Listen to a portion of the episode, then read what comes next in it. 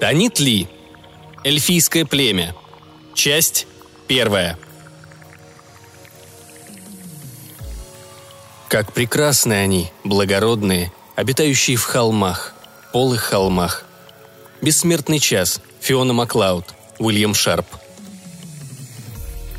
Когда они переехали в Брайтстоун, Сьюзи старалась быть очень позитивной. Да, вот это самое слово – позитивный. Ничего другого тебе и не остается – Джек пытался во всем ее поддерживать. Ей и так уже много пришлось пережить. Да им всем на самом деле. Вертишься, как умеешь. Ему было 17 с половиной, и потому она сказала, чтобы он звал ее Сьюзи, хотя вне дома в колледже Джек величал ее полным титулом – «мам». Люс все еще имела неотъемлемое право звать Сьюзи мамой, но тоже им не пользовалась. 14 лет, снежно-белые волосы и общая странность, какую девочки обретают внезапно, никого не спросясь.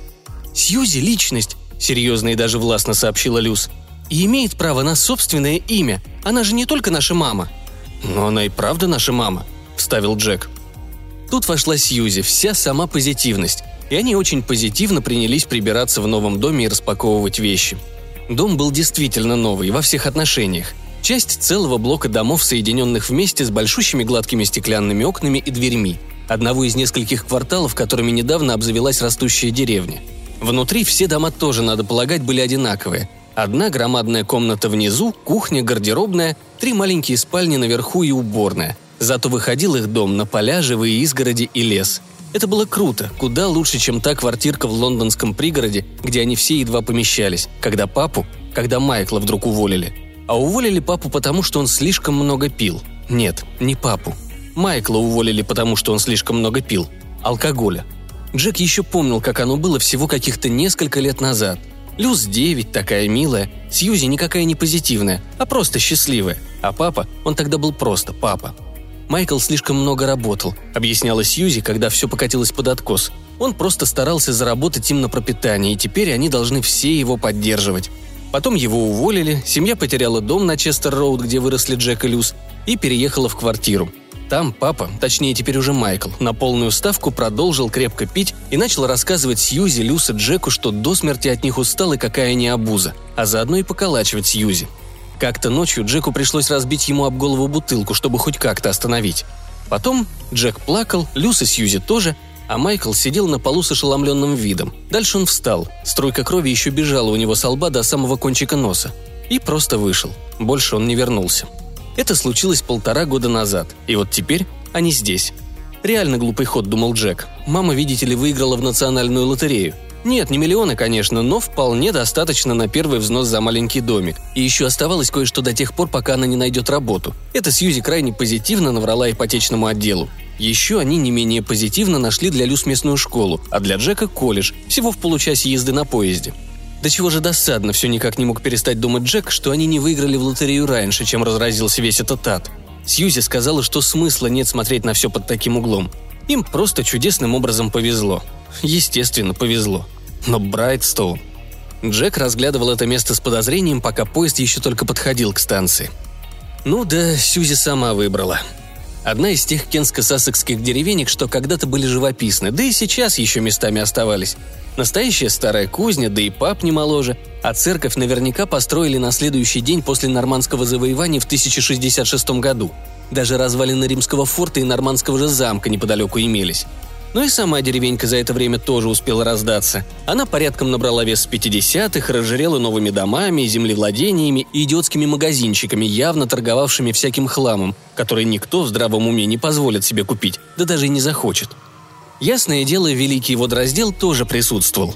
Тут были свои богатеи, жившие в старых домах с деревянными балками на крутых узеньких улочках или в кичливых особняках за деревней с садами размером в добрый парк. Они владели большущими собаками, катались верхом, говорили так, будто все слова у них тявкают одно на другое, и посматривали очень-очень свысока на эту обычную публику, что покупала новые дома. Сьюзи, между прочим, когда-то была актрисой – ее и по телевизору показывали и всякое такое, только этого уже никто не помнил. И что-что, а обычной она не была. Как раз наоборот, необычной. «Вы только поглядите, какой вид!» – пропела она, когда они впервые увидели его, как полагается, из окна лестничной площадки на втором этаже. Да, вид оказался и вправду не дурен. Джеку пришлось это признать. На следующий год он собирался изучать фотографию. Сейчас-то у него только подготовительный курс. Можно будет делать превосходные снимки. Зелено-золотые холмы, темные купы леса, раскинувшиеся за ними просторы открытой земли. Почему же этот вид так ему не по вкусу? Смешно, но он старался совсем на него не глядеть, не видеть, вообще не смотреть в окна. Ненормальный какой-то. А вот Люс вид нравился. И крошечный садик тоже, с голубыми как бы из кованого железа, но на самом деле нет, стульями и столом, их купила Сьюзи. С растрепанными розовыми кустами и одним сиреневым, почти с дерева. Она часами торчала там одна по вечерам, пока Джек со Сьюзи пялились в телевизор. Напевала что-то себе под нос, совсем как тогда, когда была малышкой. Может, ей так и лучше. За забором жужжали и курились летней дымкой поля. По ночам над землей плавала белая луна, зловеще вопили совы, а Джек то и дело спускался на первый этаж около часу по полуночи. И совсем не за тем, чтобы глотнуть сока или схомячить кусочек холодной курицы. Нет, он проверял замки и на парадной двери, и на задней. «Сьюзи, как ты думаешь, эти замки достаточно надежные?» «У нас других нет, Джек». «Это да, но может я найду кого-нибудь поставить нам получше?» «И кто к нам, по-твоему, может ворваться?» – фыркнула она. «Лев?» «Да тут местные собаки размером со льва будут. Такая в две секунды через стекло проломится». «Я собак люблю. Мы с Люс, может, и свою заведем. Слушай, Джек, спасибо, конечно, но мы не в Лондоне. Тут гораздо безопаснее». «В Лондоне Джек никогда о замках не беспокоился», – чопорно вставила Люс. «Он однажды на всю ночь дверь не запертой оставил, когда пришел». Это было еще на Честер-Роуд, так что Сьюзи быстренько сменила тему. Что же так доставало Джека в этом месте? Пару воскресений они пробовали гулять по окрестным улочкам. Сьюзи и Люс трещали что-то о птичках и полевых цветочках. Джек все время оглядывался через плечо. Один раз он даже услышал, как что-то крадется за ним по ту сторону живой изгороди, и совсем уже собрался пнуть ее как следует, но тут над кустами взметнулись две вороны. И дело было не только в зверье или в виде из окон, или в местных жителях, а в чем-то еще, в чем-то другом. Может, в том, что он просто городской ребенок. Или невротик, как Сьюзи и Люс. Так, совсем немножко. Да, наверное, все очень просто. На четвертой неделе по приезде Люс как-то примчалась домой из школы, вся запыхавшись и выпалила. «Я встретила этого жуткого дядьку на главной улице!» Джек и Сьюзи в ужасе возрились на нее. «Люс, ты о чем?» – аккуратно осведомилась Сьюзи, держась на всякий случай за край кухонного стола. Джек, рано явившийся домой, делать, как выразился неуклюжий курсовой тьютер, домашний проект. Просто молча ждал. «Да не об этом. Он просто не в себе, у него котелок не...» «Хочешь сказать, он под кайфом?» – уточнил Джек. Люс расхохоталась. Хотя бы этот ее смех, как серебряные колокольчики, пока никуда не делся. Это Майкл так говорил. Нет, не Майкл. Папа. Я хочу сказать, он просто чокнутый, совсем не опасный. Просто появился откуда ни возьмись и говорит. «Будь, мол, осторожна, девочка, будто я малышка какая. Гляди в оба». «Ты с ним говорила?» «Люся, я же предупреждала тебя». «Да не говорила я с ним, с какой стати? Я просто пошла себе дальше. А он и говорит мне в спину, ты, мол, при таких волосах осторожно ходи. И дальше еще что-то про римлян, оставивших камень, и про рыцарей, оставивших замок. Но я к тому времени как раз была возле булочной и сразу зашла внутрь, как ты и говорила, и купила вот эту буханку. Оставь буханку в покое. Как он выглядел? Старый, тощий, с длинными волосами, похож на такую мохнатую овчарку. Одет в старье вроде как викторианское для маскарада, только все ношенное и грязное. Но такие люди обычно воняют, пахнут как мусорный бак, а он нет. Он пах Тут Люси задумалась. «Как трава». «Трава?» «Ну, трава на лугу, и глаза у него были зеленые, как у меня». Сьюзи и Джек обменялись подозрительным взглядом. Одинаковых карих глаз. «Завтра, Люси», — твердо сказала Сьюзи, — «в школу ты пойдешь со мной, и после уроков я тебя тоже заберу». «Ну, мам!» — взвыла Люс. После чая у них был такой ранний ужин, в шесть. Джек вышел пройтись. Он двинулся вниз по холму — прочь от стеклянных домов, мимо затейливых, выходивших в поле ворот, где временами паслись коровы. Попетляв немного по узким улочкам, он вырулил на главную. На лужайке посреди деревни возвышался военный мемориал. Дальше за нею виднелась церковь с квадратной нормандской башней, а напротив, среди громадных дубов и буков, притулился паб. Странное у него было название у этого паба.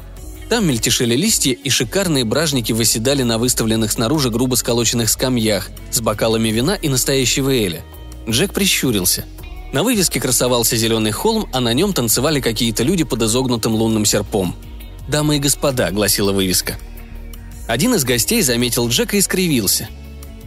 «Ну вот», — было написано у него на физиономии. Джек это ясно видел. Опять какая-то несовершеннолетняя плебейская шпана мечтает надраться. Джек развернулся к ним спиной и зашагал через лужайку к церкви. Он искал того, кто разговаривал с Люс. На самом деле, человек такого сорта уже давно сбежал бы из чванливого местечка вроде Брайтстоуна. Если только у них тут нет штатного деревенского дурачка, ну, ради поддержания аутентичного колорита. Что он хотел сказать этим своим «при таких волосах осторожно ходи»? Предупреждение или угроза? Джеку не терпелось отыскать этого странного дядьку, расспросить, что к чему. А если это все-таки была угроза, донести, что он, Джек, не потерпит, чтобы всякие старые бродяги пугали его сестру, ясно? После церкви Джек еще немного поколесил по улицам и даже по тесным проулкам между домами. Кто-то где-то играл Моцарта. Собаки глухо и сочно брехали в садах, где каждая ветка знала свое место. Когда он вышел обратно на лужайку, солнце уже клонилось к закату. Стрелка на башне ползла к половине девятого. Еще максимум час и уже совсем стемнеет. И Сьюзи начнет волноваться, потому как он сказал, что всего лишь пойдет погулять. Церковь тоже портила Джеку настроение. Кладбище было битком набито покосившимися древними надгробиями с датами вроде 1701 и 1590. Старина такая глубокая, что хоть ведром вычерпывай. И, кстати, что тот ненормальный имел в виду, сказав, что римляне оставили камень, а нормандские рыцари чего-то там еще? Кстати, про римлян он слышал впервые. Может, это тоже были норманы? Холодало, ветерок нес запах цветов. Тьма сгущалась куда быстрее, чем он ожидал. Не успел Джек подойти к двери, как Сьюзи распахнула ее изнутри настежь. «Джек! Джек! Слава богу!» «Что случилось, мама?» «Люси пропала!» Джек встал как вкопанный, вся кровь так и застыла у него в жилах. Будто он снова оказался там, в той их квартире. И Майкл. Визгливый, пьяный голос вопит в соседней комнате, обвиняя Сьюзи, что семья ей до лампочки, что она думает только о карьере, которую вообще-то бросила. А потом звук удара. «Сьюзи, ты уверена?» «Конечно, я к чертовой матери уверена, идиот!»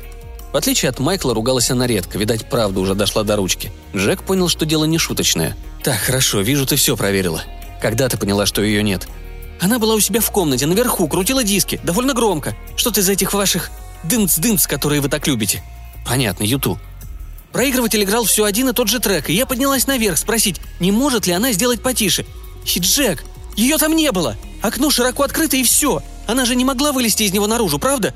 То есть я хочу сказать, зачем бы ей это делать? Ее не было в ванной, и по лестнице она не спускалась. Я в это время гладила, и радио было включено, но я все равно бы увидела, если бы она прошла мимо двери в гостиную. А в других комнатах ты смотрела? Хорошо, а в саду? Да я везде смотрела. Я даже в стиральную машину заглянула, будь она неладна. Сьюзи слабо хихикнула. Я, наверное, дура, да? Все же наверняка в порядке. Она все время была где-то здесь. Она резко развернулась и кинулась через коридор к лестнице и дальше, на второй этаж, словно тощий слоник в приступе паники. Джек двинулся следом. Нет, и наверху Люси не было и в помине. Они вывесились из окна спальни, пожирая глазами дворик внизу. Да и падать отсюда не то чтобы высоко. Воздух уже просто благоухал. Цветы, сено, все такое чистое, живое, растущее. И ночь. Сама ночь. «Мам, слушай, я думаю...» «Вон, вон она! Господи боже, да что она там делает? Люси! Люс!» Через несколько полей спеющей пшеницы, или ржи, или еще чего-нибудь, среди высоких колосьев неподвижно стояла маленькая тонкая фигурка, сияя почти снежной белизной. Наверное, свет доставал туда с задних дворов. Люси с ее светлыми-светлыми волосами – «Осторожно ходи при таких волосах». Сьюзи уже мчалась по лестнице вниз, с грохотом распахнулась задняя дверь. Джек догнал ее только в саду. Мама стояла, вцепившись выходивший на поля забор, и чуть не плакала, будто перепуганный ребенок. «Она исчезла!» «Ее просто за колосьями не видно». «Нет, когда я сюда выбежала, ее было видно там, в поле, а потом раз и нету». Внезапно Джек ощутил, что ночь очень холодная и к тому же безлунная. «Пойду поищу ее». Он вскочил на забор и спрыгнул вниз, в поле. Только будь осторожен!» Джек только проворчал что-то в ответ и нырнул вперед в кусачую жесткую полосу пшеницы или ржи, или что это там было. С ненавистью круша колосья направо и налево он думал, что ни в жизнь больше не станет есть ни хлеба, ни хлопьев. Где-то через четверть мили он услыхал, как Сьюзи зовет его. Сквозь колосья уже маячила темная тень леса, довольно зловещая с виду. Джек так и встал. Сзади несся голос матери, снова живой от радости и облегчения. «Джек, все в порядке! Она здесь!» И сразу следом голос Люси. «Джеки!» А прямо перед ним, на фоне лесного занавеса, недвижная, как нетронутый ветром колос, стояла фигура, белокожая, бледноволосая. Стояла и улыбалась, спокойно и чуть удивленно, глядя раскосами, кошачьи зелеными глазами. Всего секунду, наверное. А потом растаяла. В тенях. В ночи. В земле. Джек потряс головой. Ничего. Ничего там не было. Просто адреналин и обман зрения. Он повернулся и побежал обратно к дому. Она говорит, что была везде, где я только что посмотрела. Занималась чем-то, не понимала, что я ее ищу. Мы просто как-то разминулись. Джек нахмурился. Чушь какая-то. Мы повсюду смотрели. Невозможно пропустить человека в таком маленьком доме. Ее собственные слова. Я сказала, что так просто не может быть. Она рассердилась, потом расплакалась, говорит, что не врет. Но она врет. Я посмотрела с фонариком, на столе во дворе есть царапины. Она наверняка вылезла на подоконник, перепрыгнула на крышу сарая. Я даже думать об этом не могу. А если бы она оступилась? Да уж. Хочешь, я с ней поговорю? Утром. На сегодня с нас хватит. Ладно, а как Люс обратно-то влезла, подумал он. Наверное, прокралась внутрь, пока он рыскал по полям, а Сьюзи висела на заборе в слезах. Чуть с ума не сошла. Сошла с ума, как тот зеленоглазый дядька. Всю ночь Джеку снилось, что он куда-то бежит. Что-то гналось за ним, собака, кажется. Белая собака. Проснулся он весь в поту, потому что запер окно на ночь. И с мыслью. А что, если та другая тварь, белая фигура, которую он вроде как видел, была такой специальной приманкой, чтобы Люси могла проскользнуть в дом незамеченной? Женщина за кафедрой в библиотеке оказалась с виду довольно мила, но нравом та еще злюка. «Мне жаль, но у нас компьютер завис». Невооруженным глазом было видно, что на самом деле нисколечко ей не жаль. Джек сказал, что он изучает Брайтстоун. Она непонимающе выгнула бровь. «Вы наверняка о нем слышали. В одной остановке отсюда». «Я из Лондона», – надменно отрезала она. Впрочем, ничего полезного он в библиотеке не нашел. Даты по замку, план римских руин и какой-то алтарь языческой богини – когда Джек уже выходил за порог, сзади раздался мужской голос. «Вы про Брайтстоун спрашивали?» Джек оглянулся. Джентльмен в самом начале средних лет стоял и, нахмурившись, глядел на него, словно таким, как Джек, вообще не положено задавать вопросы. Впрочем, люди такого возраста Джеку все равно не нравились. Майклу как раз примерно столько и было. «Да», — коротко ответил он. «По какой-то особой причине? Я там живу, если вы не против». Тут до него дошло, что незнакомец хмурится потому, что ему приходится глядеть против солнца. «Найдите старика по фамилии Солдат. Пишется, если что, С-О-Л-Д-А-Т. Он, правда, куку, но довольно безвредный. Я с ним уже много лет знаком. Он знает эту вашу деревню Брайтстоун, и историю, и все остальное». «Солдат, вы говорите? И что значит куку? Котелок не варит?»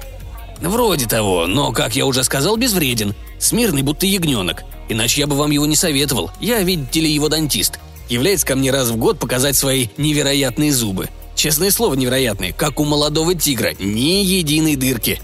А глаза у него часом не зеленые? Это еще одна интересная черта. Глаза у него ясные, как у младенца. Зеленые? Да, пожалуй, что и так. Одевается кошмарно, но каким-то образом всегда свеж, как ромашка. В общем, если вам нужно узнать что-то про деревню, никого лучше него не найти. Раньше она называлась Бридстейн, даже упоминалась в книге «Судного дня». Руины видели? Нет еще. Да там почти ничего и не осталось, несколько стен и те осыпаются. От римского форта и того меньше. Да он к тому же и на холме. Не советую. Так его забросили, этот форт или замок?